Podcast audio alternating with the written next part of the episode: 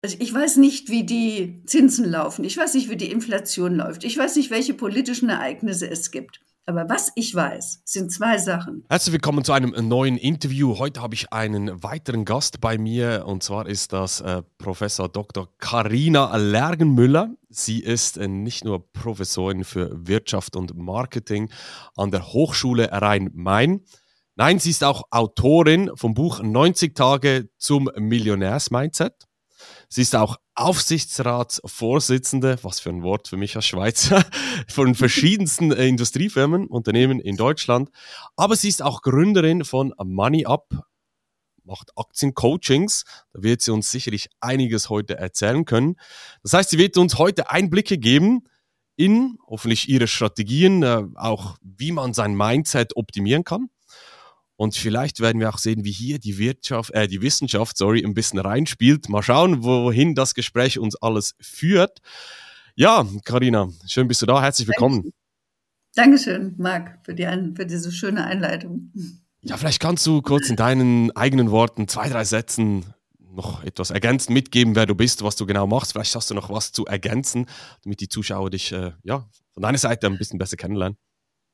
Ja, ja, das sind ja meine ganzen Formal, Formalien, die da immer aufgezählt werden. Aber das Wichtige ist so, das, was ich so von Herzen mache, das ist wirklich seit ähm, über 25 Jahren investieren und da in erster Linie ähm, in, in, in Aktien investieren.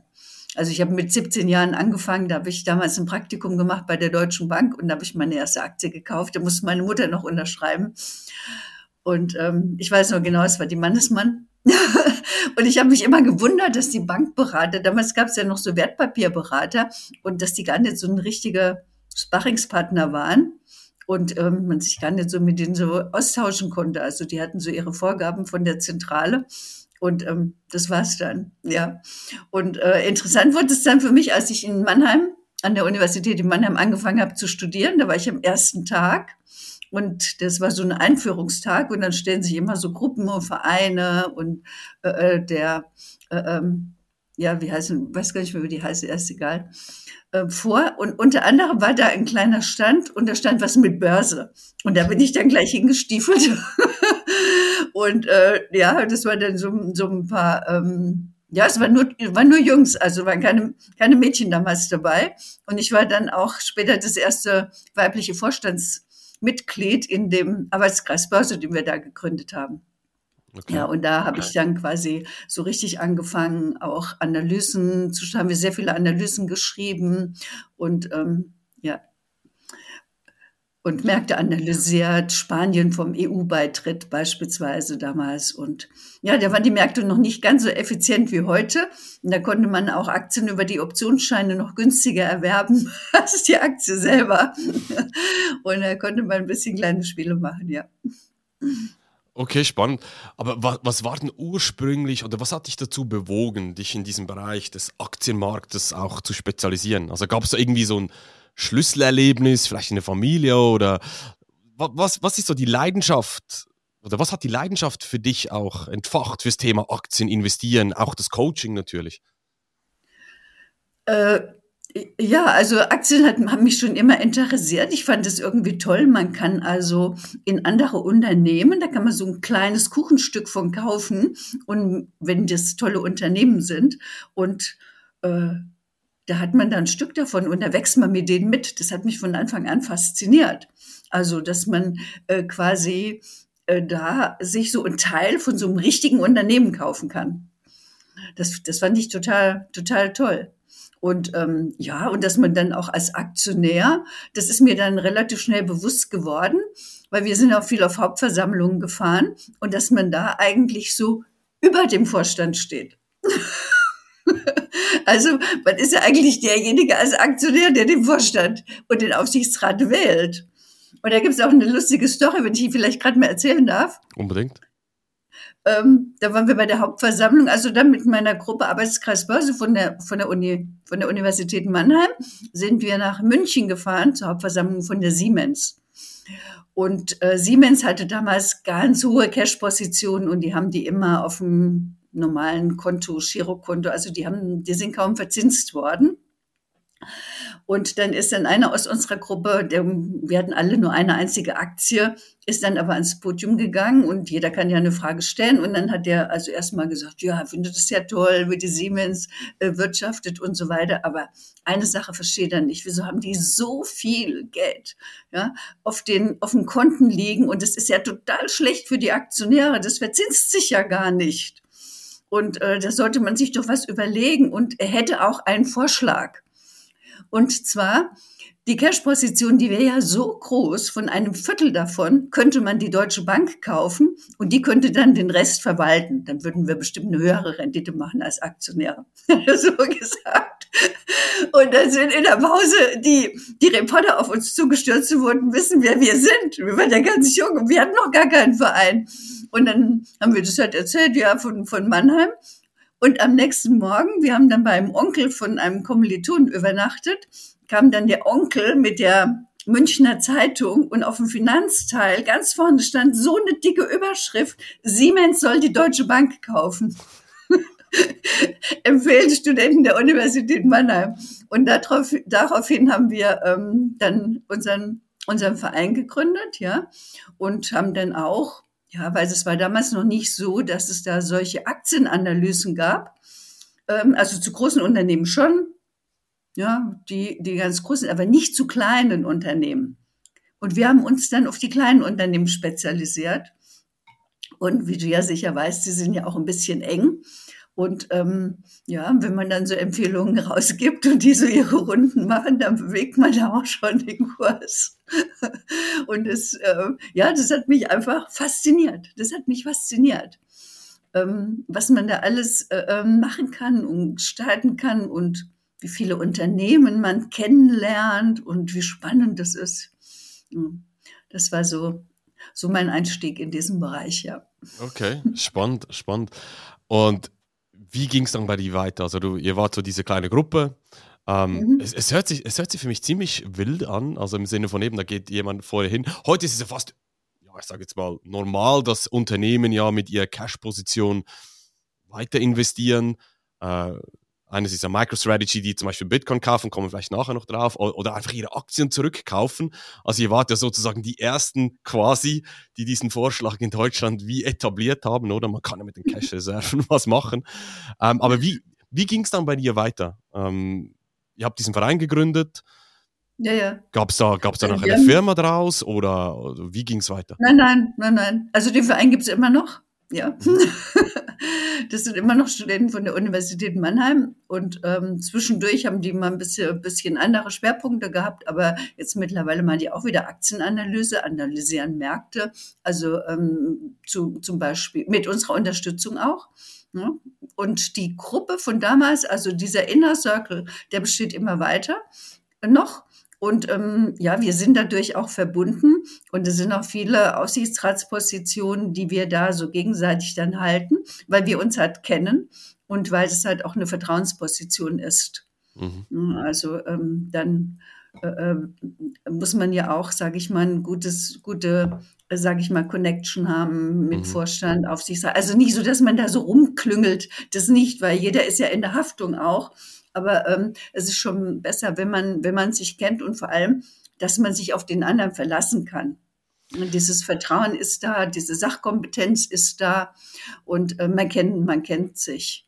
Mhm. Da kommt bei mir direkt so eine Frage hoch. Ähm, Deutschland ist ja momentan in einer schwierigen Situation, oder was politisch, äh, allgemein für die Firmen und so weiter anbelangt. Also wir lesen ja, Porsche geht weg, investiert im Ausland, Miele geht weg, ähm, wie sie alle heißen.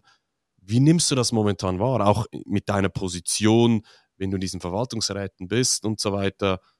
Wie, wie ist so die Stimmung bei diesen Firmen? Oder, oder wie schätzt du denn allgemein den deutschen Aktienmarkt ein. Der DAX ist ja auf dem All-Time-High quasi, also Deutschland muss es eigentlich gut gehen. Wie, wie schätzt du die Situation ein? Ja, also das ist ja, das eine ist ja die politische Situation, ähm, die Rahmenbedingungen, ähm, ja, die könnten besser vielleicht sein, aber sie sind auch schon gut im Vergleich zu anderen, zu anderen Ländern. Wir haben eine hohe ähm, Rechtssicherheit. Wir haben ähm, auch, wir haben auch hervorragende Unternehmen die man auch gar nicht so kennt. Wir haben also jede Menge so Hidden Champions, die Weltmarktführer sind und ähm, vor allem so im, im schwäbischen Bereich das weißt du vielleicht auch, du bist ja aus dem Ingenieursbereich, da gibt es wahnsinnig viele so Maschinenbau und, und ähm, Robotik und also das sind unheimlich viele Tüftler da und die also Riesenunternehmen auch aus dem Boden gestampft haben. Und das ist einfach, also da sind wir schon, man, die, die Deutschen, die jammern immer so, so ein bisschen, aber ähm, wir sind da ja schon auf einem hohen technologischen Niveau auch. Wir wollen es halt immer ganz genau machen und, ähm, und sind nicht so diejenigen, die jetzt so vorpreschen. Aber ähm, wenn die Deutschen was machen, und dann funktioniert es eben auch. Und ähm, man weiß ja, die Robotikfirmen, die sind äh, ja schon auch nach, nach China gegangen und ähm, die Technik, äh, da, da sind wir schon ganz gut. Im Maschinenbau sind wir weltweit, äh, sind wir da einer der Führenden. Immer noch kommen die Franz französischen Studenten zu uns und studieren bei uns Maschinenbau, obwohl es äh, für sie nicht, nicht leicht ist, in der deutschen Sprache das zu studieren. Aber jetzt siehst du da nicht diese Probleme? Also ich, ich sage es jetzt mal so, ich als Schweizer schaue mhm. nach Deutschland, was lese ich? Eben die großen Firmen gehen weg, oh, Deutschland geht es nicht gut, oder? Also dann, dann, siehst du das gar nicht so hart, jetzt auch aus Investmentperspektive, oder? Dann sagt man, ja, jetzt in Deutschland investieren, uh, schwierig, oder? Siehst du das ganz anders demnach, wie das, ich sage jetzt mal so typische Crash-Propheten auch immer wieder auf YouTube und so weiter raushauen? Ja, also ich ähm, habe mich einerseits stark spezialisiert auf Wachstumswerte und da muss ich definitiv sagen, ist jetzt Deutschland jetzt nie so dieser Wachstumsmarkt. Also da bin ich sehr stark nach ähm, in US-amerikanischen Markt oder international orientiert. Auch Israel ist ein starker Markt, Indien beispielsweise kommt stark. Aber dennoch gibt es also wahnsinnig viele gute deutsche Unternehmen, die auch im Hardware-Bereich die permanent wachsen, die in zweistelligen Beträgen wachsen. Also da ist beispielsweise oder, oder IT-Firmen, Bechtle beispielsweise, die haben ein Wachstum von 20 Prozent jedes Jahr. Und ähm, da, da gibt's da gibt's jede Menge Firmen. Oder Sixt beispielsweise ist auch eine ganz irre tolle Firma. Die haben sowieso die besten Plätze immer überall. Das weiß man ja am Bahnhof, im Flughafen und so weiter. Und ähm, die beste Werbung. Und die wachsen im zweistelligen Bereich und das seit Jahren. Und das sind enorm gute, enorm tolle Firmen. Also das sind jetzt nicht äh, solche Firmen, äh, die sich vielleicht äh, jetzt ratzfatz vervielfachen, aber 20 Prozent pro Jahr, das ist eine enorme Rendite. Also das reicht. Mir, mir, mir würde das reichen im, im Portfolio, oder mir reicht es im Portfolio. Wir streben diese Renditen an und ähm, das sind ähm, eine Unternehmen, das jedes Jahr über eine ganz lange Zeit diese Rendite macht. Das ist ja enorm. Und da gibt es einige in Deutschland schon. Okay, also wie gesagt, ich, ich bin nicht in der Aktienwelt zu Hause, deshalb sprechen wir ja auch, weil ich das Thema sehr, sehr spannend finde, weil mich das auch persönlich immer mehr interessiert. Aber ich glaube, wir können da ein bisschen mehr ins Thema, in, in die Tiefe gehen, weil viele Anleger fühlen sich ja von der Komplexität des Aktienmarktes auch überwältigt. Oder ist bei den Kryptowährungen nicht anders. Wenn du startest, uh, da hat man das Gefühl, da kommt eine Riesenwelle, oder? Ähm, ja. Kannst du uns eine spezifische Strategie oder auch deine, deinen Analyseansatz äh, teilen, wie du oder ihr bei, äh, bei MoneyUp auch unterwegs seid, ähm, die du in deinem Coaching auch verwendest? Einfach um den Anleger so ein bisschen zu zeigen, wo geht es hin, was für Möglichkeiten gibt es, die Anleger ein bisschen zu unterstützen. Vielleicht kannst du da mal einfach mal so mitgeben, ja, wie deine Strategien, Analyseansätze ausschauen. Ja, das ist, ähm, die Privatanleger, denke ich immer, die machen sich das Leben total schwer.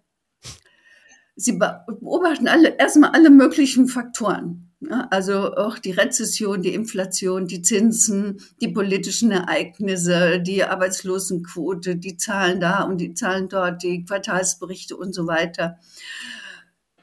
Eigentlich wollen sie ja nur ihr Geld anlegen. Sie wollen ja ihr Geld anlegen und die wollen ja nicht jetzt Aktienanalyst werden. Also die wollen sich ja nicht tagtäglich mit Aktien beschäftigen, sondern sie wollen äh, äh, ihr Geld anlegen und dann denke ich immer, das ist doch, das machen doch die großen Investoren genauso. Das war auch so, wie ich angefangen habe. Also ich habe ja auch mal angefangen und habe Aktien gekauft und dann wieder verkauft und äh, ja zum falschen Zeitpunkt gekauft, verkauft und äh, ja kam, habe dann mal gewonnen und dann wieder was verloren, aber so richtig systematisch äh, angelegt habe ich auch nie, äh, bis ich mir dann gedacht habe, Mann, das kann doch, das kann doch nicht sein. Es gibt so viele erfolgreiche Investoren, wie machen die das denn? Und die habe ich dann auch wirklich rauf und runter äh, studiert und analysiert und alles gelesen, was es zu denen gibt. Und dann habe ich festgestellt, ja, kennt man ja auch. Warum Buffett ist ja der Erfolg, äh, äh, nicht sehr erfolgreichste, aber der bekannteste. Hm? Der kauft eine Aktie und hält die ewig. Hm? Und äh, so machen wir, so, so ist auch der Ansatz. Das wollen auch die Privatanleger. Privatanleger denken eigentlich genauso wie große Investoren. Ich kaufe etwas Großartiges. Zum Beispiel, jetzt kann man die äh, Deutsche Bechtle kaufen, die macht 20 Prozent Rendite. Die kauft man und die hält man ewig wenn da nichts passiert, also irgendwie der Gründer stirbt oder äh, das komplette Management mit dem Flugzeug abstürzt oder sonst irgendetwas oder es irgendwelche Marktsituationen äh, gibt, die sie nicht handeln können, kann man die heute kaufen und die kann man ewig halten. Und die immer so weiter, wenn die immer so weiter arbeiten. Und dieser Ansatz, der geht davon aus, also langfristig, ne? und da sage ich immer, es gibt nur zwei Dinge, die sicher sind. Also ich weiß nicht, wie die Zinsen laufen. Ich weiß nicht, wie die Inflation läuft. Ich weiß nicht, welche politischen Ereignisse es gibt. Aber was ich weiß, sind zwei Sachen. Und zwar, dass der Aktienmarkt tendenziell nach oben geht. Also er tendiert nach oben, natürlich nicht in so einer Linie, aber er geht eben über einen langen Zeitraum, geht er immer zu nach oben.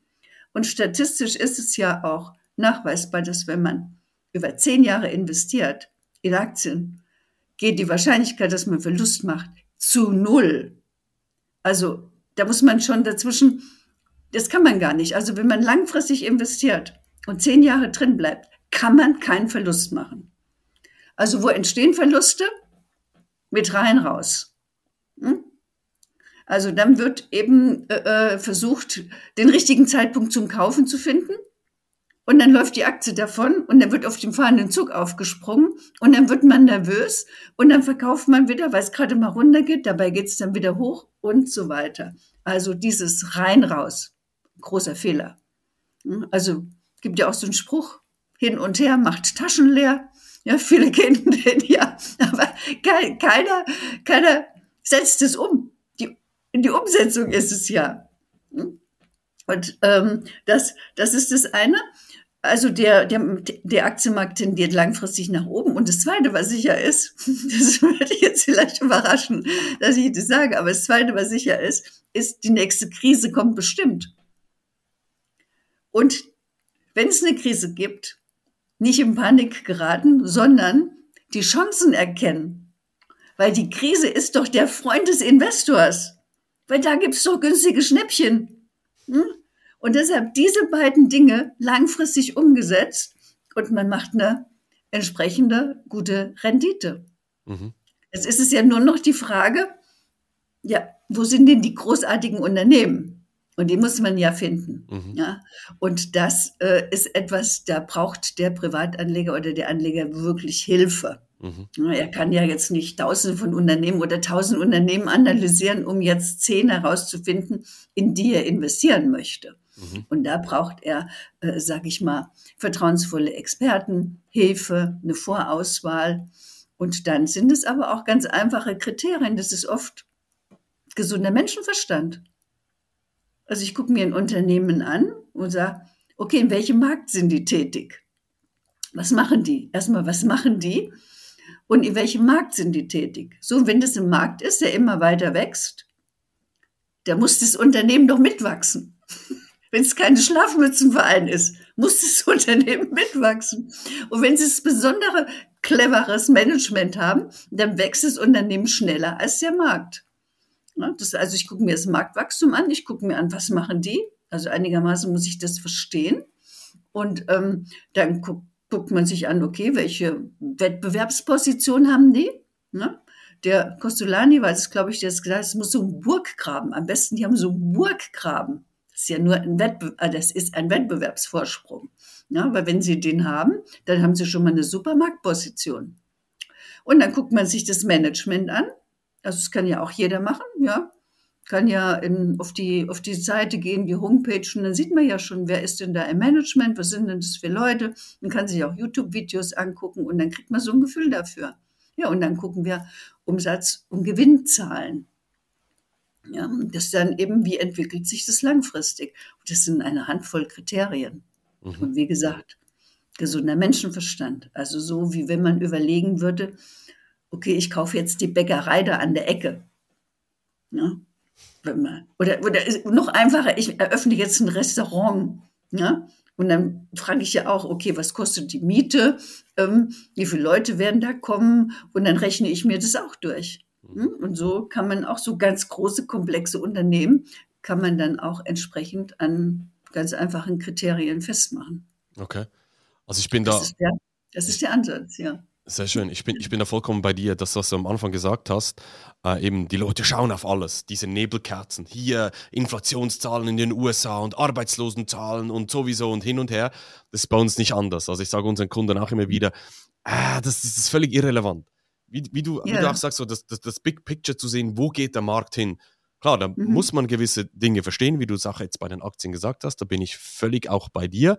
Ich finde es auch spannend, dass du sagst, du setzt eher auf Einzelaktien wie auf ETFs. ETFs sind ja so der große Trend schlechthin, oder? Heute sagen alle auf YouTube und überall, kaufen ETF, kaufen MSCI World, schieß mich tot, keine Ahnung was, oder? Das finde ich auch mal spannend. Aber bevor wir da auf dieses Thema eingehen, du hast etwas Spannendes gesagt, und zwar, der Markt tendiert ja nach oben. Aber das ist ja kein, das ist ja kein, wie soll ich sagen, gottgegebenes Gesetz. Warum glaubst du oder was, was ist dein Gegenargument zum Beispiel zu sagen, ja, das wird in Zukunft auch so weitergehen. Ja, in der Vergangenheit war es so, das heißt ja nicht, dass es in der Zukunft auch sein muss. Oder hast du da ganz klare Vorstellungen, Beweise quasi, dass das passieren wird? Oder wie siehst du das? Warum tendiert erstens der Markt stetig nach oben und warum wird das on the long term natürlich so weitergehen. Ja, das ist, das ist definitiv so. Der Markt tendiert immer weiter nach oben. Und zwar haben wir Unternehmen und diese Unternehmen stehen im Wettbewerb. Hm? Und diese Unternehmen entwickeln im Wettbewerb, müssen sich weiterentwickeln, damit sie im Wettbewerb bestehen. Und deshalb werden die immer neue Innovationen äh, kreieren. Und gerade der Bereich, jetzt haben wir ja diesen technologischen Faktor auch noch, ne, ähm, wo wir Dinge automatisieren können und wo wir dann die Prozesse automatisieren können und dann das Geschäftsmodell skalieren können. Ne. Das, das ist das Enorme. Und deshalb, weil wir im Wettbewerb stehen, weil die Unternehmen im Wettbewerb stehen und sie sich immer weiterentwickeln, ne, die Produkte entwickeln sich ja immer weiter. Die Dienstleistungen entwickeln sich immer weiter. Die werden besser, dann gibt's was Neues, dann gibt's Nischen und so weiter. Und deshalb geht die Wirtschaft immer weiter. Es wurde ja auch schon diskutiert, das Ende des Wachstums. Das ist nicht der Fall. Auch wir als Menschen, wir sind ja auch, wir wachsen ja auch ewig, also immer zu klar kann man auch sagen, okay, ich bleib, es gibt auch Menschen, die stehen bleiben. Ne? Aber Menschen, die sich immer weiter entwickeln, immer was Neues machen, die wachsen auch von ihrer Persönlichkeit immer weiter. Und da ist man ja auch nie am Ende. Man kann dann nicht sagen, okay, jetzt bin ich fertiger Mensch.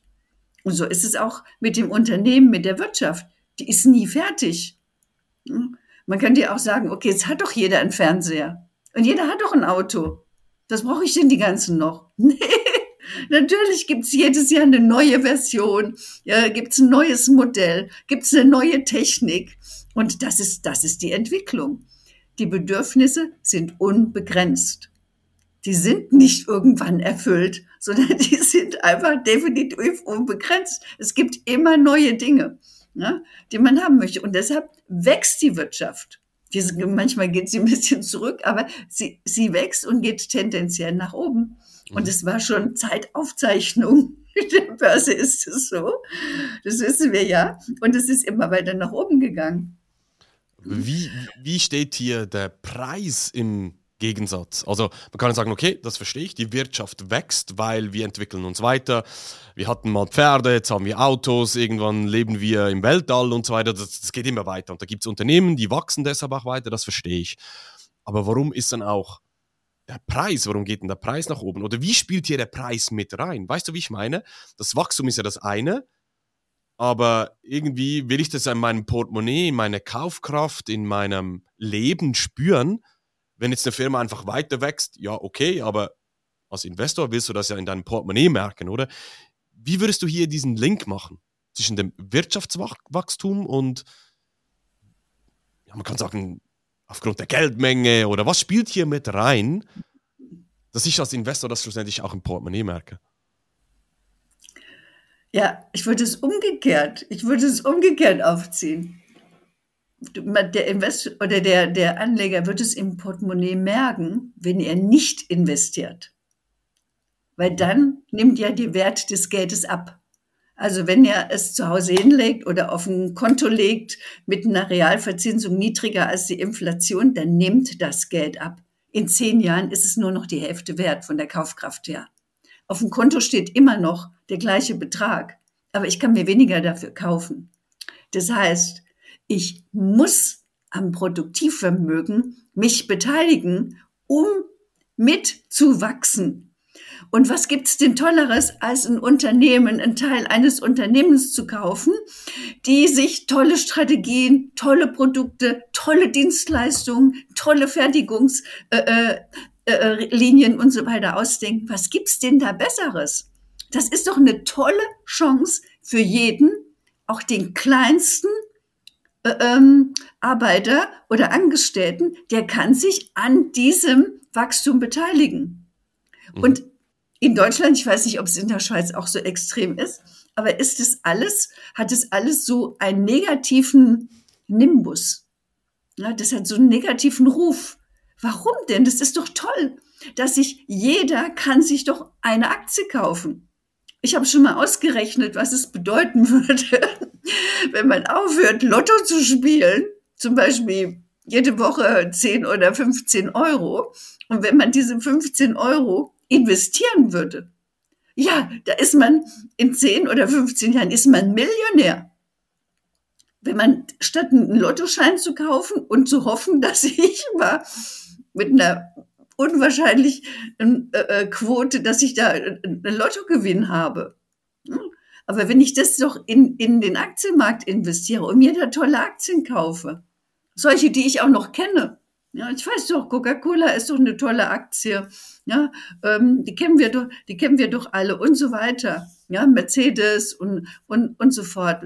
BASF auch. Und dann kann man sich ja die Besten herausnehmen. Äh, was gibt's denn Besseres? Und dann spürt man das im Geldbeutel. Erstmal, dass man eben mitwächst ne? und dass man über der Inflationsrate liegt. Mhm. Und wenn man es nicht macht, dann mhm. verliert man Geld. Mhm. Da bin ich vollkommen bei dir. Ich meine, schlussendlich, was der Grund jetzt dafür ist, da könnten wir darüber philosophieren und, und ist ein anderes Thema oder warum jetzt eben das Geld weniger wert wird. Aber ich glaube, schlussendlich wichtig ist, man muss was machen, weil auf dem Bankkonto nimmt die Kaufkraft definitiv ab, aus Gründen, die du auch erwähnt hast, oder? Und wie gesagt, du hast den Ansatz äh, über, über die Aktien wie über die Kryptowährung. Ich, was ich aber wirklich, ich habe es vorher angesprochen, was ich spannend finde, ist, dass du ein bisschen gegen den Trend gehst, im Sinne von konventionelle, langweilige ETFs, das ist nicht so dein Weg. Du bist mehr so der Einzelaktientyp. Und da prallen ja, ja. zwei Meinungen aufeinander. Ja. Wie stehst du denn zum Thema ETFs? Oder hast du ETFs oder warum sind ETFs Nein. nicht optimal? Ich habe keine ETFs. Ich habe keine ETFs. Das kann ich dir auch erklären, warum. Weil es gibt beispielsweise einen deutschen Aktienindex. Ne? Aber es gibt zehn verschiedene oder noch mehr verschiedene ETFs auf den deutschen Aktienindex. Und genauso ist es auch mit, wenn ich auf Märkte setze. Da gibt es unterschiedliche ETFs. Ein ETF auszuwählen und zu bewerten ist komplexer als eine Aktie. Denn ich muss ja wissen, was hat denn der ETF da drin? Ja? Oder wenn ich den deutschen Aktienindex nehme und dann habe ich einen Index, aber ich habe zehn verschiedene ETFs, ja, welchen soll ich denn jetzt nehmen? Ja, der thesauriert, nicht thesauriert, unterschiedliche Zusammensetzungen und so weiter, steuerliche Problematiken. Ne? Ähm, und wenn ich jetzt beispielsweise auf den Markt setze, wenn ich jetzt beispielsweise KI, ja, dann habe ich einen ganzen Korb, da sind alle möglichen Aktien drin, die irgendetwas mit KI machen. Aber nur deshalb sind die da drin.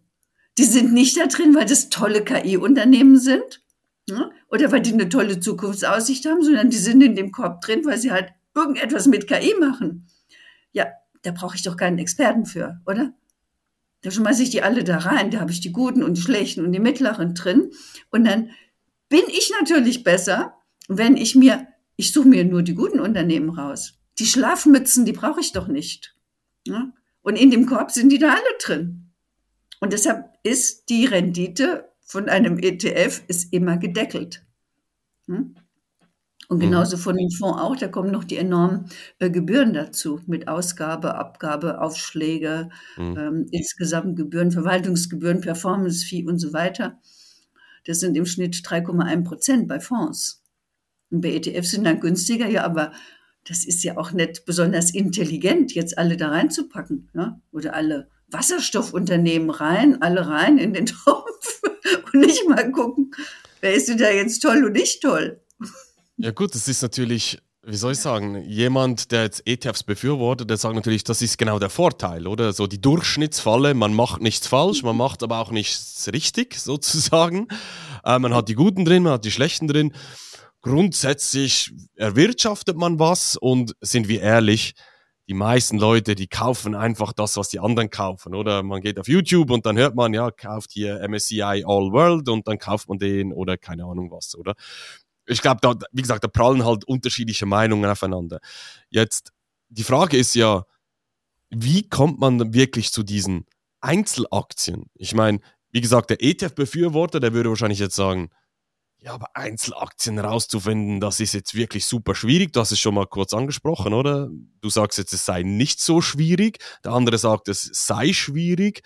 Ja, was ist es nun? Also kannst du mir auch sagen, wie viele Aktien braucht man denn? Einzelaktien? im Portfolio. Mhm. Also muss man da breit mhm. diversifizieren, wie man auch immer wieder hört. Wie siehst mhm. du das? Also wir haben unterschiedliche Kategorien. Ähm, wir haben beispielsweise Basisaktien, wo ich sage, okay, das sind Aktien, da investiert man und die hält man hm, möglichst äh, äh, lange. Und dann haben wir Value-Aktien oder auch Dividendenaktien. Und zu den drei Kategorien, also Basis, Value und Dividendenaktien, da sage ich, naja, so 10 bis 15 Aktien ist schon mal ganz gut. Hm? Und pro stabilisiert Korb. Nee, ins, insgesamt. Also pro Korb natürlich noch besser, ja. Ähm, äh, aber das stabilisiert das Portfolio. Die Sache ist ja die, dass wenn ich jetzt, ähm, äh, wenn ich jetzt beispielsweise Wachstumsmärkte gehe, und da muss ich breiter diversifizieren, weil die Wachstumswerte, wir suchen ja Wachstumswerte, die jetzt hier kurz vor der Skalierung stehen, also kurz vor dem exponentiellen Wachstum. Und da weiß ich nicht, welche genau das in der Zukunft wie packen werden. Also der sind von als Einzelaktien schon mal riskant. Aber wenn ich mir jetzt einen ganzen Korb zusammenstelle, ist es ja eine ganz andere Strategie. Also wenn ich beispielsweise die eine einzige Turnaround-Aktie suche, die nächste Amazon, ja, das ist, das kann keiner wissen. Kein Mensch hat die Glaskugel. Aber ich kann systematisch Wachstumswerte heraussuchen, die ein hohes Potenzial haben, in die Fußstapfen beispielsweise von den Technologieriesen zu treten. Und da muss ich sagen, okay, da reichen mir jetzt nicht fünf oder zehn. Und da sage ich mindestens 20. Mindestens 20 Aktien. Und wenn da eine drunter ist, die die nächste Amazon wird, das würde mir ja schon reichen, ja. Und wenn es nur die halbe Amazon ist, reicht mir auch. Ne?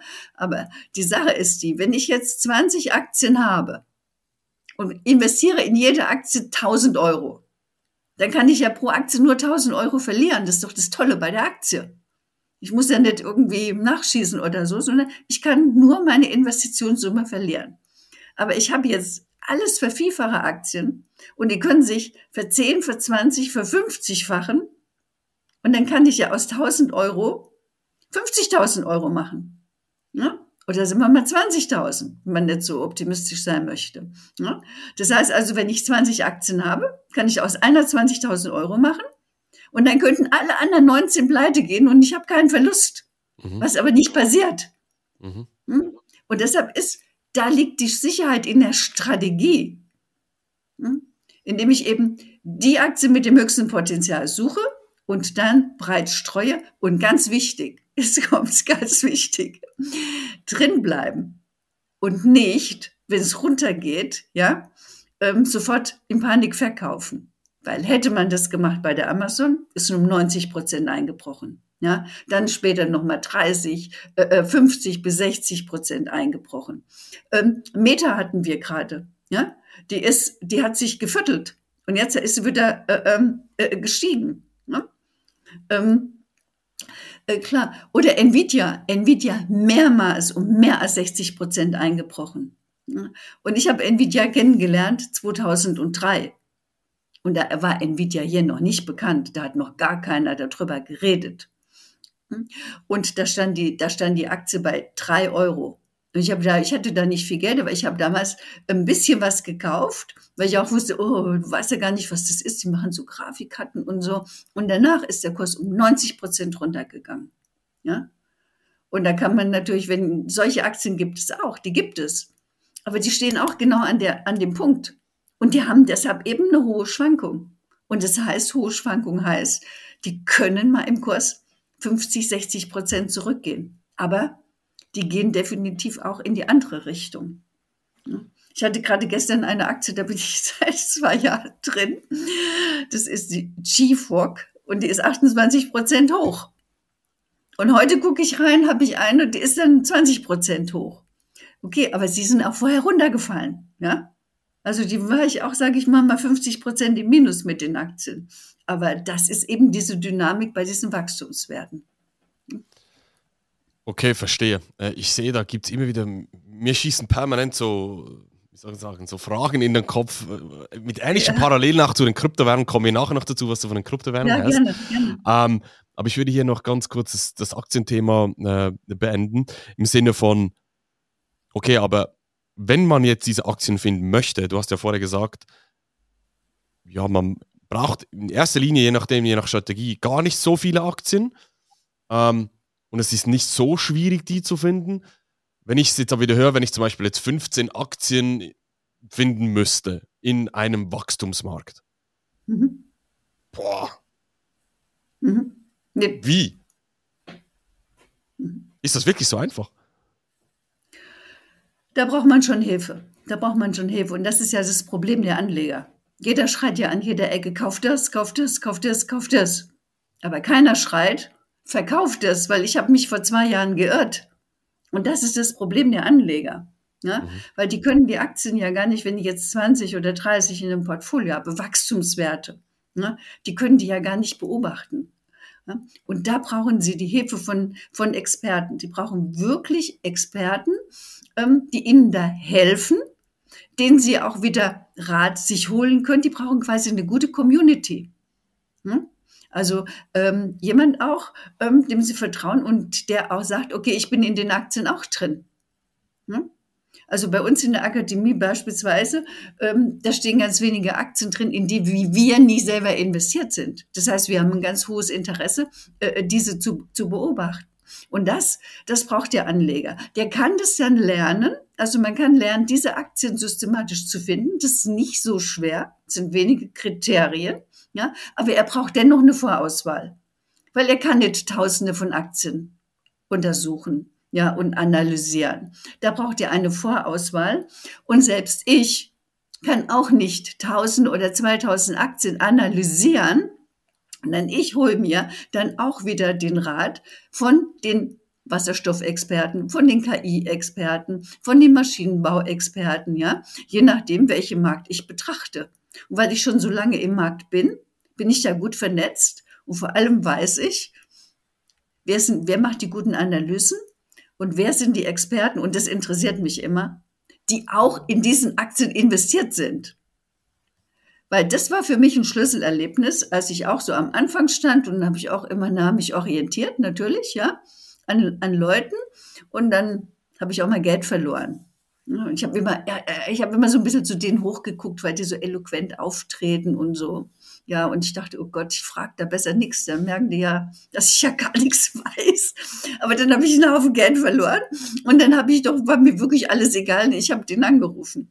Und dann habe ich ihn halt gefragt, ja, was, hast du denn da? Äh, das war ja jetzt so ein besonderer Tipp, was hast du denn da jetzt an Geld verloren? Und dann hat er zu mir gesagt, Und da bin ich dann fast vom Stuhl gefallen. Und der gesagt, ja, ich schreibe also Finanzberichte und Aktienanalysen und ich gucke mir Unternehmen an. Aber investieren tue ich nicht. Das ist nicht mein Ding. Hat sie zu mir gesagt. Und dann habe ich gedacht, wie gibt es denn sowas? Das war noch nie in meinem Kopf vorher. Wie kann man denn sagen, ein Unternehmen, das ist toll, das wird sich für drei, für vier, für fünffachen und kauft es nicht? Also für mich war das so, wie wenn jemand schreibt ein Kochbuch und sagt, ja, aber Kochen ist nicht so mein Ding. Aber das, das, das ist genau der Punkt, oder? Denn das, das haben wir im Vorgespräch auch ganz kurz angesprochen gehabt, oder? Dass die Leute, die können zig Bücher lesen. Wir haben auch Kunden bei uns, die haben wahrscheinlich mehr Bücher gelesen wie ich. Ähm, mhm. Aber die haben nie investiert. Und das ist genau das ja. Problem, oder? Wenn du nicht ins Handeln kommst, nicht in die Praxis kommst und da braucht es einfach mal einen ersten Schritt ja. dann hast du keine Ahnung. Du kannst noch so viel Theorie büffeln und weiß ich was. Und das ist ein sehr, sehr guter Punkt, den du sagst. Ich glaube, schlussendlich, auch wenn man sich Unterstützung holt, oder sei es bei den. Kryptowährungen, sei es bei den Aktien, jetzt bei dir und so weiter, ist, glaube ich, was die Leute auch mal hier mitnehmen können, unbedingt schauen, ähm, ja, sind die Leute wirklich investiert? Sind die selber ja. investiert? Su super ja. Tipp an dieser Stelle. Mich würde aber interessieren, was war so bisher dein risikoreichstes, dein bestes, dein schlechtestes Investment? Was hast du daraus auch gelernt? Also mein bestes Investment sind definitiv die Wachstums, die Wachstumsaktien. Also damit habe ich auf mein Vermögen auf, aufgebaut. Also was sind ähm, vielleicht ganz kurz Wachstumsaktien für die, die nicht so im ja. Thema drin sind? Also Wachstumsaktien ja vor allem äh, Technologiewerte. Mhm. Also weil ähm, gerade das Wachstum wird jetzt gerade durch die Technologie eben angetrieben. Mhm. Und ich komme ja, äh, ich habe ja noch den, ähm, den Dotcom-Crash mitgemacht damals und es wird ja oft hier äh, dann so Parallelen gezogen. Ist es jetzt wieder so eine so ein Hype oder sowas? Aber ich habe das damals hautnah miterlebt und da hatten war ich auch Aufsichtsrat in einer Firma. Ähm, ich will den Namen jetzt besser mal nicht nennen, aber es war eine war, war, war eine Firma, äh, die hatten ja die da war eine Idee, ja und zwar war die Idee IPOs über Internet abzuwickeln und nicht über Banken, sondern damit es schneller, damit es, das war die Idee. Die Idee ist ja grandios und mäßig gut gewesen damals. Aber dieses Unternehmen, das hatte einen Vorstand und weil es eine Aktiengesellschaft war, drei Aufsichtsräte. Einer davon war ich, ja. Ich habe auch kein, ähm, äh, nicht so ein großes Gehalt bekommen, ja, weil war ja nur die Idee da. Wir hatten keine Angestellte, äh, nichts und ähm, 25.000 äh, äh, Euro zum Gründen. Und dieses Unternehmen ist in diesem Hype hochgetrieben worden bis über in den Milliardenbereich. Da war nichts drin. Nichts. Da gab es keine Technik, keine Server, gar nichts. Wir hatten keine Angestellten, nichts. Die Idee war super damals. Aber die Technik war noch nicht da. Und das ist der Unterschied zu heute. Das ist der, definitiv der große Unterschied zu heute, weil heute gibt es keine Unternehmen, die nur eine Idee haben. Ja, und die dann in so einem Hype hier hochgetrieben werden. Die kosten eine Milliarde und da gibt es einen Vorstand und drei Aufsichtsräte. Das war's. Und, und eine tolle, super Idee. Ja, klar, noch Kompetenz und so weiter. Kapitalmarktkompetenz hatten wir schon starke. Ja, aber sonst nichts. Also uns war das damals klar, das kann nicht sein. Das kann nicht sein. Und da sind, sind wir dann auch, oder viele von uns frühzeitig ausgestiegen, aber die Kurse sind trotzdem weitergelaufen. Mhm. Und das, ähm, diese, diese Erfahrung, die ist sehr, sehr wertvoll, gerade in den jetzigen Märkten, weil ich dann weiß, nee, das sind Unternehmen, die haben ein Geschäftsmodell. Ja, die haben eine richtige KI. Die machen Kreditwürdigkeitsprüfungen für Banken mit KI. Die ist ja granatenmäßig besser, als die Bank das selber macht. Und das in Sekunden. Ja? Und das ist ein tolles Geschäftsmodell, das weiß ich. Und deshalb kann ich da ähm, ziemlich äh, äh, ähm, beruhigt in solche, in solche Unternehmen investieren. Aber es gibt natürlich auch Unternehmen, ja, hm, die sind auch auf Null gefallen. Ne? Also da, ich weiß nicht, ob du die kennst, das war windeln.de. die ist auf Null, ja. Ähm, ja, dann Wirecard gab's, da hatte ich nur eine kleine Position, aber ich war auch dabei, ja, weil ich dachte, okay, es kann nicht sein, dass es nicht stimmt, das geht nicht.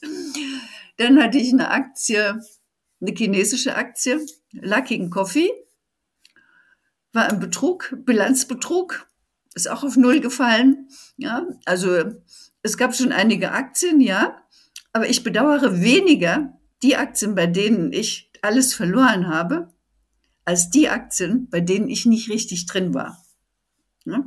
Also, dass ich bei Nvidia viel zu früh ausgestiegen bin, das bedauere ich. Mhm. Weil, äh, äh, das das wäre ja der Knaller gewesen. Ja? Mhm. Und das ist das bei diesen, bei diesen ähm, Wachstumswerten, bei die sich so stark vervielfachen können. Ja, und das sehen wir ja bei den Technologieriesen. Mhm. Die haben sich ja nahezu vertausendfacht in, in 15, 20 Jahren. Mhm. Wahnsinn. Da gibt es wieder ganz viele. Okay, also das heißt so zusammengefasst, so deine besten Investments sind aus dem Technologiebereich gewesen. Dann hast du, hast du ein paar Flops drin gehabt, eben auch kleinere Firmen und, und Wirecard. Ich glaube, in Deutschland sind doch fast, ist doch fast jeder in Wirecard investiert gewesen. Aber eben, wenn menschliche, menschliche Kriminalität dahinter steckt, da kann man noch so viel ja. analysieren, noch so viel regulieren, das hilft alles nichts.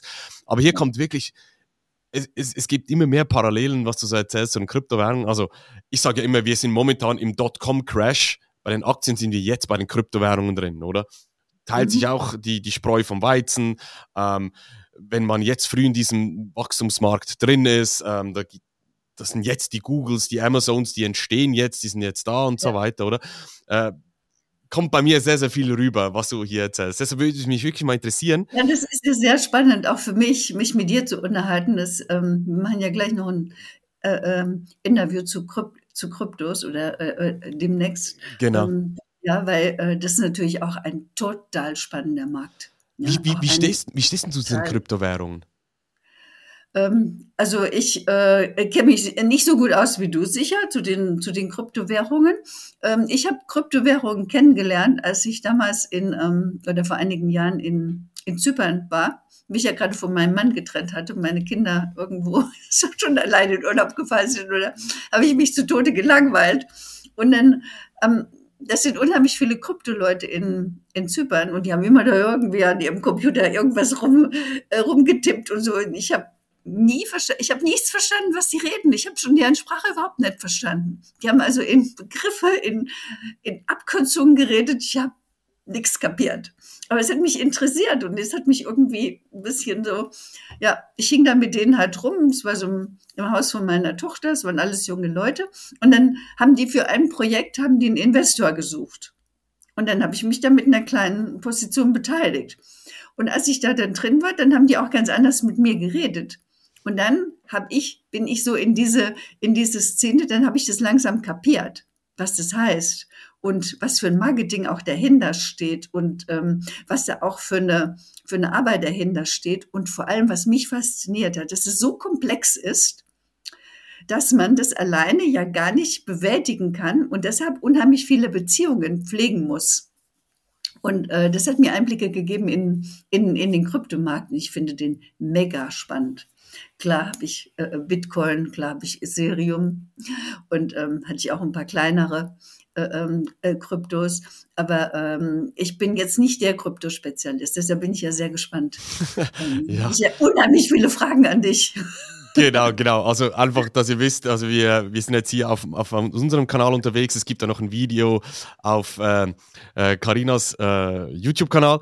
Da wird dann auch ähm, ja, ein Link dazu noch kommen. Also unterhalb von diesem Video jetzt hier, von diesem Interview, findet ihr dann auch den Kanal. Äh, den, wie, wie, heißt euer Kanal? Ist, ist es der Money Up Kanal oder muss vielleicht, kannst du an dieser Stelle nee, kurz Werbung machen am besten? Ja, Carina Lergenmüller. Okay, wie gesagt, wird unterhalb verlinkt. Da findet ihr danach das Interview äh, äh, mit mir.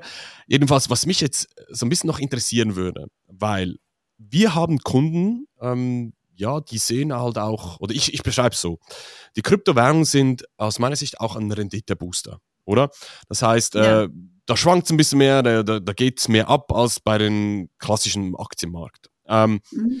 Jetzt, was wir auch immer wieder sehen, dass das Interesse immer stärker wächst bei unseren Kunden, dass sie sagen, okay, ich habe jetzt hier ein Portfolio mit den Kryptowährungen, das boostet jetzt mein Kapital schneller nach oben in kürzerer Zeit, wenn man es richtig macht natürlich. Ähm, mhm. Und wo gehe ich jetzt mit diesem Geld hin? Und da kommt oftmals auch eine Überlegung, dass man sagt, okay, ich schichte das um in Aktienwerte. Im Sinne mhm. von, ich stelle mir das so vor, ähm, um für die Rente vorzusorgen, fürs Alter und so weiter, habe ich mir zum Beispiel ein Dividendenportfolio zusammengebaut, so in der Theorie, mhm. oder aus Aktien und so weiter. Das heißt, Kryptowährungen mhm. boosten das Kapital, bist schneller weiter oben, äh, nimmst dieses Kapital, nimmst ein bisschen Chips vom Tisch, lässt Luft raus, mhm. schichtest es um in mhm. Aktien, in langweilige, in Anführungszeichen langweilige Aktien im Verhältnis zu einer Kryptowährung und mhm. davon lebe ich jetzt. Und ich booste mhm. immer wieder mit den Kryptowährungen, schiebe ich da was rein in die Aktien. Mhm. Was würdest du jetzt äh, von deiner Sicht hier mitgeben, ähm, wie du diesen Ansatz findest, wie könnte man so einen Ansatz umsetzen, respektive wie kann man von Aktien dann im Alter leben? Wie kann man von Aktien generell leben, jetzt unabhängig vom Alter? Ähm, ja, also die, ähm, ich, ich würde natürlich auch, ich würde einen stabilisierenden Teil machen des Portfolios, ja, also Aktien, ähm, ja, die man auch nicht jeden Tag jetzt oder ständig beobachten, beobachten muss in bestimmte Value-Werte, möglicherweise auch Dividendenwerte. Ja, das muss man, es hängt von der individuellen Situation ab. Es hängt vom, von, von der Lebensplanung ab und es hängt vom Anlagehorizont ab und es hängt natürlich auch von, von, der, von dem Risiko äh, äh, von, der, von dem Risiko, das man eingehen möchte, ab. Ja, und von der Relation, ja, wie viel habe ich jetzt, hat derjenige jetzt in Krypto und wie viel will er in Aktien haben? Davon hängt es ein bisschen ab. Aber ich würde ein ausgewogenes Aktienportfolio empfehlen, wo ich dann sage, ja, also erstmal stabile Werte, einen stabilen Teil und dann auch ein Teil in Wachstumswerte und dann ein, ein Teil in, in den Booster Krypto. Mhm. Ich, also so würde ich das strukturieren. Wir haben ja auch im, im, Vorgespräch mal ein bisschen darüber gesprochen gehabt, dass du, glaube ich, nicht so ein Fan bist von diesen Dividendenstrategien. Oder hört man ja auch in sozialen Medien, da gibt es ja zig Leute, die auch sagen, ja, muss einfach ein Dividendenportfolio aufbauen und dann lebst du von deinen Dividenden sozusagen. Oder hast irgendwie zwei Millionen, ein Million, drei Millionen am Schluss in Aktien und dann von den, diesen Dividenden kannst du ja ziemlich schön leben. Oder? Mhm glaube, du bist nicht so ein Fan von Dividendenstrategien, ist das richtig? Wenn ja, äh, oder respektive kein Fan davon, warum nicht? ja, also als Investor ist es immer, ist es ja so, dass die Dividende wird ausgeschüttet, dann wird sie versteuert. Ja, und wenn ich sie nicht ver verbrauche, und dann muss ich sie wieder reinvestieren.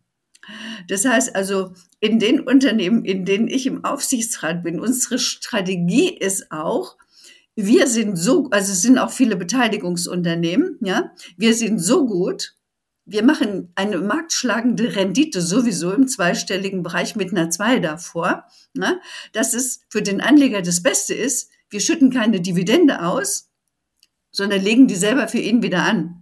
Wenn wir 15 bis 20 Prozent machen, ist es doch eine tolle Sache. So, und damit wächst ja sein Portfolio. Und die, und die Privatanleger denken immer, sie brauchen einen bestimmten Betrag und dann wird da die, die Dividende dann ausgegeben. Ja, aber das, auch das Portfolio kann ja weiter wachsen. Und ich kann natürlich auch Gewinne realisieren. Ich kann, ich beispielsweise habe mir extra einen Finanzrechner gebaut, weil mich interessiert hat, wie viel Geld brauche ich denn, wenn ich jetzt beispielsweise in fünf Jahre in Rente gehe und jeden Monat 10.000 Euro entnehmen möchte. Hm? So, und dann gibt es zwei Hebel. Einmal die Summe und zweitens die Rendite. Mhm. So, wenn ich eine durchschnittliche Rendite mache, beispielsweise, ja, ich rechne immer mit der Rendite von Warren Buffett beispielsweise, Manche halten das für übertrieben, ich nicht, weil Warren Buffett ist ein bekannter Investor, aber nicht der beste. Ja, es gibt welche, die haben eben 30 Prozent und 40 Prozent machen die, aber rechnen wir mal, man kann sogar mit 15 Prozent rechnen, ja, wenn einem das so zu viel ist. Also, und wenn ich jetzt einen bestimmten Betrag habe, und dann kommen da jedes Jahr im Schnitt 15 Prozent dazu. Das wächst ja weiter. Und wenn ich weniger als den Zuwachs entnehme, durch Gewinnrealisierungen oder eben durch Dividendenausschüttungen, ist ja egal. Ja? Und dann lebe ich auch nicht von der Substanz. Das heißt, es reichen schon 500.000 bis eine Million, um ein lebenslanges Einkommen zu sichern. Man Für Deutschland. Durch, man muss sich nur durchrechnen. In Deutschland. Genau. Ja, in der Schweiz nicht, oder wie? Nee, keine Chance. Ja, du musst die entsprechende Rendite machen. Ja, klar. Wenn du die entsprechend, wenn du die entsprechende Rendite, die entsprechende Rendite machst, ja, wenn du den Booster Kryptos drin hast, wenn du ähm, äh, den Booster Wachstumswerte drin hast und wenn du dann noch einen stabilisierenden Teil hast, mhm. ähm, dann bist du, dann bist du ganz gut mit der Rendite. Mhm. Ja, wenn du eine, eine Million hast und du machst, hast du schon 150.000. Mhm. Gut, ja. wie gesagt, ich kenne mich jetzt im Aktienmarkt nicht so gut aus. Was ich weiß, was du gesagt hast, dass Warren Buffett nicht der Beste ist. Er ist sehr gut, aber er ist nicht der Beste, was die Rendite anbelangt. Ich kenne halt nur so diese Zahlen von den ETFs, oder? So vier bis sechs Prozent, das ist so typisch, was man erwarten kann im Schnitt. Und dann ist mir klar, wenn du Einzelaktien, also ausgewählte Aktien findest. Das ist natürlich noch die Frage, ob man das kann. Eben, du sagst, mit Unterstützung geht das. Ähm, dann kommt man logischerweise höher. Was jetzt realistisch ist, weiß ich nicht. Da, da ist jetzt deine, du sagst, wie gesagt, 15, 20 Prozent ist möglich. Keine Ahnung, ich weiß es nicht. Aber Absolut. Du nimmst den ETF-Topf oder den Vortopf und schmeißt alle, alle Schlafmützen raus. Dann musst du doch schon mal eine bessere Rendite machen. ja, genau, genau. Genau, richtig, richtig. Ähm, ich möchte noch ganz kurz so zum Schluss hin auch auf dieses Thema Mindset eingehen. Du hast es schon mehrmals auch gesagt bezüglich, ja, Krisen sind Chancen. Ähm, man muss einfach nicht in Panik geraten, oder? Du hast ja auch dein Buch geschrieben. Ähm, wie, wie, spielt hier das ganze Mindset mit, mit rein? Du hast ja, glaube dein Buch 90 Tage zum Millionärs-Mindset, oder? Heißt es? Ja. Genau. ja. Ähm, ja. Ich wollte, wollte es eigentlich noch zeigen, ich habe es leider nicht bekommen. Die Post wieder, oder? Blödes Problem, aber anderes Thema. Wie spielt oder kannst du vielleicht ganz kurz beschreiben, was so die Quintessenz ist, welches Mindset man haben muss? Oder was ist dieses Millionärs-Mindset? Das ist sehr, sehr interessant. Also erstmal ist es nicht so, dass man jetzt sich irgendwie anliest oder aneignet im Millionärs-Mindset, ne? sondern dass sich dieses Millionärs-Mindset, das bildet sich im Tun. Ne? Das ist, ich vergleiche es immer mit Fahrradfahren. Wenn du Fahrradfahren willst, dann wartest du ja nicht, bis du ein Fahrradfahrer-Mindset hast. Ne? Dann gehst du raus, steigst aufs Fahrrad und fängst an zu fahren.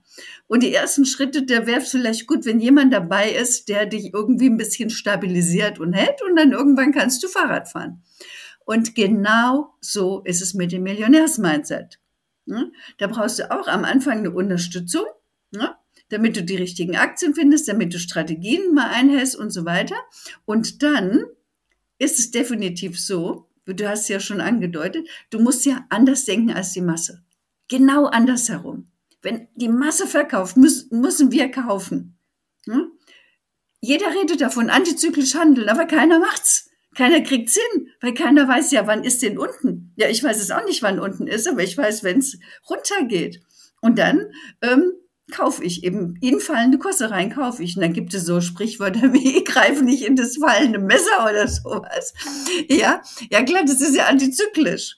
Hm? So, und um dieses, um ein stabiler, starker Investor zu werden, musst du anders denken als die Masse. Und, da, und dafür musst du dich von vielen Dingen, oder musste ich, der Privatleger, von vielen Dingen befreien, die ihn behindern, die ihn blockieren, die ihm Angst machen. Und das macht er, indem er eben investiert. Beispielsweise, viele suchen die eine, habe ich ja schon vorher angedeutet, die eine Super-Duper-Aktie, ja, mit der mir jetzt von 1000 Euro auf 10 Millionen schießt. Die gibt's nicht, ja. Also, wenn ich die Super-Duper-Aktie suche und habe eine in meinem Portfolio, da sage ich mal drei oder vier oder fünf, ja, was passiert dann? Die Angst kommt. Ja klar kommt die Angst. Weil ich habe hier nur die Hoffnung, dass diese eine, zwei oder drei was werden. Hm? Und wenn ich jetzt aber eine Strategie fahre, indem ich sage, oh, ich kaufe mir ganz tolle Aktien, aber ich kaufe mehrere davon, weil ich weiß ja nicht, welche davon jetzt was wird. Aber wenn ein paar was werden und die anderen sind mittelmäßig und dann habe ich eine Rendite, die ist granatenmäßig. Und, und so lernt man mit dem Investieren das Millionärs-Mindset. Ja? Das ist so, wie wenn man, also man ist jetzt hier und will auf so einen Berg steigen hm, und müsste jetzt den ganzen Ballast von früher Also Vorwürfe an die Eltern und, und äh, äh, äh, äh ähm, irgendwelche Bewertungen oder sonst was, was haben alle so blockiert, ja. Wenn man diesen ganzen Ballast da mitschleppen muss auf den Berg da hoch, ja, das wird schwer, ja. Wenn man sich aber davon befreit, nach und nach, ja, man geht immer ein Stück und dann kommt man wieder an eine Blockade, dann löst man diese Blockade und dann geht man wieder locker weiter und dann kommt man wieder an die nächste Blockade und irgendwann ist man ganz oben. Ja? Und äh, äh, ganz oben, dann ist man eben auch nicht nur finanziell, sondern auch persönlich frei. Und das ist das Faszinierende. Und das ist das, was ich so ganz toll finde und was mich antreibt, weil es so toll ist zu erleben, wie sich andere Menschen befreien. Mega. Und so entsteht das Millionärs-Mindset. Aber sich einfach hinsetzen und Bücher lesen und sagen, okay, jetzt brauche ich erstmal Millionär-Mindset und dann wird irgendwie das Geld vom Himmel regnen? Das ist ja nicht der Fall, auch nicht in meinen Seminaren. Da regnet es auch kein Geld vom Himmel. Ja, aber ich weiß, wie diese Befreiung geht. Sehr, sehr, sehr cool. Ähm, mega spannend. Ähm, wir sind jetzt schon roundabout eine Stunde rum. Ich würde sagen, wenn jetzt jemand den Kontakt zu dir sucht, also zuerst mal YouTube-Kanal findet ihr unterhalb vom Video alles verlinkt und so weiter. Wie kann man jetzt mit dir zusammenarbeiten? Wo findet man dich? Kannst mal schamlos hier jetzt Werbung machen, Pitch raushauen, was auch immer du machen möchtest. Ja, also erst habe ich mal eher das Buch geschrieben, 90 Tage zum Millionärsmindset. Dann habe ich einen YouTube-Kanal, Karina Lergenmüller. Dann habe ich eine Website, Karina Lergenmüller. Da steht auch nochmal alles drauf, was wir machen, wie wir es machen. Und da kann man sich auch ein kostenloses äh, Gespräch äh, buchen. Und dann äh, kann ich äh, direkt im Gespräch schon mal aufzeigen, wie denn so ein Weg aussehen könnte. Und dann bin ich in LinkedIn und ähm, ein bisschen auch auf Instagram, in Facebook bin ich. Ja, und immer unter dem Namen Karina Lergenmüller findet man, findet man mich. Perfekt. Wie gesagt, alle Links werden äh, zu finden sein in der Videobeschreibung. Und ja, ich denke, Karina, wir werden das sicherlich in Zukunft nochmal wiederholen. Hat sehr viel Spaß gemacht. Ja, ich danke dir, dass du dir auch Zeit genommen hast. Danke. Danke dir, Marc. Ja. Und ähm, alles Gute, dass die Märkte immer schön nach oben gehen. Und äh, mhm. denkt dran, Millionärs-Mindset. Wenn ihr auch Fragen zu den Kryptowährungen habt, wenn ihr euch interessiert, wie man sein Portfolio ich boosten ich kann. Ich habe ganz viele Fragen zu Kryptowährungen. genau. Werden wir alle sehen. wenn du zuschaust, Fragen zu den Kryptowährungen hast, wie man ein Portfolio boosten kann, dann unter markscheine-consulting.ch kannst du da auch dort das kostenlose Erstgespräch bei uns buchen. Dann schauen wir auch mal, ob und wie wir dich hier unterstützen können. Karina, vielen herzlichen Dank und äh, bis zum nächsten Mal. Sehr interessantes Gespräch, ja. Vielen Dank. Bis Tschüss. nächstes Mal. Tschüss.